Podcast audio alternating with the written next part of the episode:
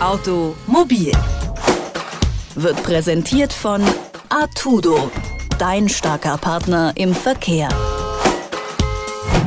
Hallo zur heutigen Folge Automobil. In der letzten Folge ging es um Elektromobilität und darum, wie die Zukunft des Autos in Sachen Umweltschutz und Nachhaltigkeit aussieht. In der heutigen Folge gehen wir genau in die andere Richtung und schauen uns Oldtimer an. Im Zuge der Umweltdebatte gibt es nämlich auch Kritik an den alten Fahrzeugen bzw. an den Privilegien, die deren Halter genießen. Andreas Of ist Redakteur bei Autor, Motor und Sport und hat sich genauer damit beschäftigt. Hallo, Herr Of. Hallo, Frau Weber.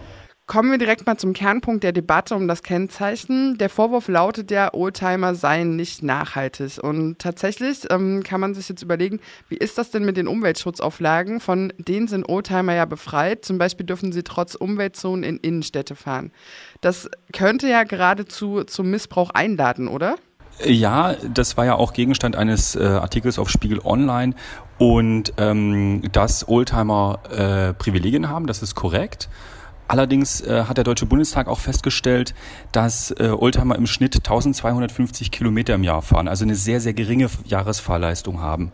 Und dadurch der Effekt natürlich auch sehr gering ist. Dazu kommt noch, dass ähm, 0,9 Prozent des Fahrzeugbestandes in Deutschland überhaupt ein H-Kennzeichen hat.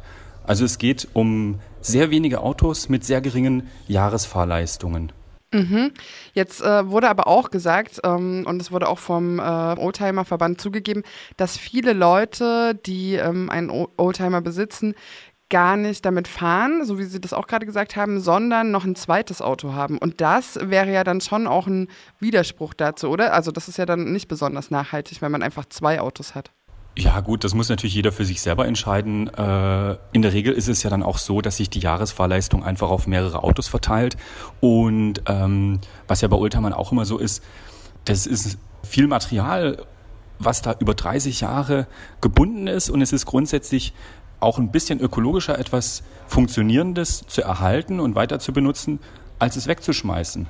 Mhm. Der Punkt, dass man ein Auto, wenn man das produziert, das äh, verbraucht ja unheimlich viel Energie und dass es ja eigentlich relativ plausibel ist, einfach aufgrund der Nachhaltigkeit äh, ältere Autos zu bewahren. Wie sieht es denn mit der Restaurierung aus? Ich meine, das ähm, ist ja schon auch ein großer Faktor, dass viele Autos, die so alt sind, dann doch irgendwie nochmal ähm, quasi nicht nur so Schönheitsmängel behoben werden müssen, sondern schon auch noch ein bisschen mehr. Wie ist das mit der Energieeffizienz? Also mir sind dazu keine Untersuchungen bekannt und ähm, da sind wir auch wieder ein bisschen beim Thema Stückzahlen. Das betrifft insgesamt so wenige Autos, äh, dass der Effekt wahrscheinlich auch recht gering ist. Ja, da kommen wir direkt mal dazu. Wie sehen denn die genauen Regelungen für die Vergabe von einem Oldtimer-Kennzeichen eigentlich aus? Sie hatten jetzt schon gesagt 30 Jahre. Was spielt da noch so mit rein? Genau, also 30 Jahre muss das Auto alt sein. Und was ganz wichtig ist, es muss in einem guten Allgemeinzustand sein. Es darf nur leichte, für kraftfahrzeugtechnisches Kulturgut angemessene Gebrauchsspuren aufweisen. Ähm, also, und außerdem müssen Autos mit H-Kennzeichen ja auch wie alle anderen zwei, alle zwei Jahre zum TÜV. Also Rost an tragenden Teilen zum Beispiel ist dann wie bei jedem anderen Auto auch einfach ein Ausschlusskriterium. Mhm. Und gibt es da genauere Kontrollen, die dann kontrollieren, dass ähm, die Vergabe von so einem Kennzeichen äh, nach allgemeingültigen Standards funktioniert? Also weil dieser Kritikpunkt, dass äh, die Vergabepraxis zu lasch sei, die muss ja irgendwie irgendwo herkommen. Also ja, genau. Also diese Diskussion gibt es ja auch immer wieder. Und ähm, wenn man sich umhört, einfach bei Leuten, die häufiger auf Treffen sind, die bei Messen sind und so weiter, die sagen häufig, nein, äh, sie wissen gar nicht, wo das herkommt. Diese Autos sieht man praktisch nicht, dass, ähm, dass die einfach in einem schlechten Zustand seien, dass die nicht angemessen für ein H-Kennzeichen seien. Es mag Fälle geben. Man muss auch mal überlegen, dass es diese H-Kennzeichen einfach schon sehr lange gibt und die Autos entsprechend in der Zeit auch altern. Das ist ganz normal.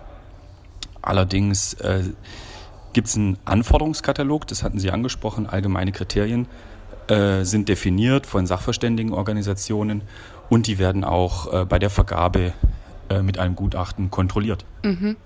In Zukunft, wenn jetzt äh, die Klimadebatte oder auch die Klimakrise sich immer weiter zuspitzt, dann wird es ja schon wahrscheinlich nochmal ein viel dringlicheres Problem. Also so, dass man wirklich gucken muss, äh, sagt man überhaupt noch Ja zu verbrennen? Auf der anderen Seite steht eben diese, diese Forderung nach Bewahren von Kulturgütern. Wie wird die Zukunft von Oldtimern aussehen? Ist es dann irgendwann tatsächlich eigentlich nur noch äh, Platz für diese Fahrzeuge in Museen oder denken Sie, das wird weiter auf äh, den deutschen Straßen stattfinden und Platz haben?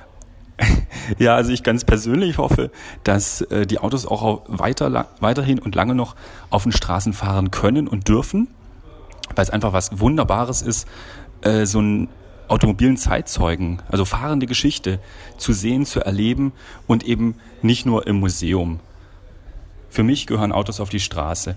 Mhm. Andreas Of war das. Er ist Redakteur bei Auto, Motor und Sport und hat mit mir über die Vergabe von Oldtimer-Kennzeichen gesprochen und darüber, ob es dafür neue Regelungen bräuchte. Vielen Dank für das Gespräch.